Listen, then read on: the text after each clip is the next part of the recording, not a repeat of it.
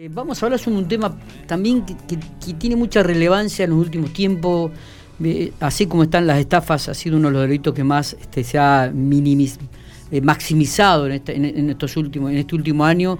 También está el delito de los este, secuestros virtuales, ¿no? Aquellos que llaman, que dicen ser a mí me pasó una un familiar, bueno. Y mm, a una joven piquense, a Joy Mayer, le ocurrió exactamente lo mismo que a vos, Matías, en la madrugada de hoy. Y, queremos estar en diálogo con ella para que nos comentara un poco la situación que vivió, este, cómo lo vivió y cómo lo se desenvolvió ante tal situación. Así que estamos en diálogo con Joy, así que le agradecemos mucho estos minutos. Buen día, Joy, ¿cómo te va?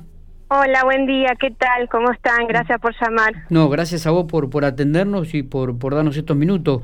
Bueno, contanos un poco, a ver, eh, te estabas durmiendo en tu casa, ¿a qué hora exactamente llega el llamado? Bueno, sí, yo estaba durmiendo, una y media de la madrugada empieza a sonar el teléfono, sí. Eh, número privado. Yo por lo general no atiendo, pero a esa hora me llamó la atención y uno piensa que viene del lado de algún familiar que le pasó algo. Entonces me asusté, atendí y era una persona llorando que la ayude, para mí era mi hermana, porque la voz en ese momento para mí era, era ella, que le habían entrado a robar, eh, que la ayudara, que le habían sacado el televisor, la computadora. Eh, bueno, entonces yo le digo, bueno, tranquilízate, sos Cami, porque como el número privado, viste, sí, me dice, yo cometí el error de preguntarle, entonces ahí ya me sacaron un dato. ¿Entendés? Entonces, eh, bueno, le digo, calmate, eh, tranquilízate, ¿cómo estás? ¿Por dónde entraron? Dice, me ataron, eh, entraron acá, me rompieron la puerta, me ataron, dice. Eh, lloraba, yo imagínate, entré en pánico porque no sabía, mi hermana no está acá encima, estudia en Santa Rosa, y le digo, bueno, ¿con quién estás? ¿No estás con un vecino? Dice, no, estoy sola con el perro. Y ahí me di cuenta, mi hermana no tiene perros.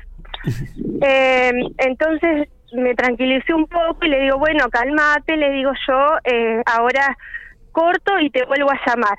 Entonces corté, la llamo, pobre mi hermana estaba durmiendo, gracias a Dios estaba bien, y en eso que la estoy llamando me vuelven a llamar de este número que obviamente ya no atendí, pero no deja de ser un mal momento que yo digo, yo por ahí, bueno, me di tiempo porque por ahí le agarra una persona mayor o que no eh, viste, le agarra una desesperación que no sabe si es una nieta, una hermana o algo y puede desencadenar en una estafa como es lo que están haciendo, que te piden dinero. Claro, claro.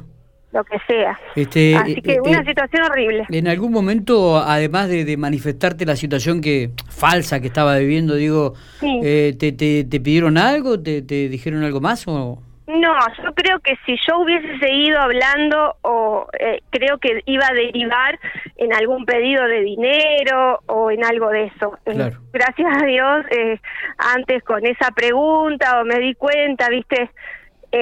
y cuando vos dijiste que, cortabas y, que cortabas y llamabas... No, no dijeron nada, porque yo también le pregunto, ¿sos Cami? Le digo, ¿quién sos? Le, le pregunté, ¿viste? Claro, claro. Entonces ahí quedó en silencio eh, ayúdame, me robaron, estoy atada, no sé, algo así, en la, eh, llorando, una, una persona totalmente que te la hacía creer.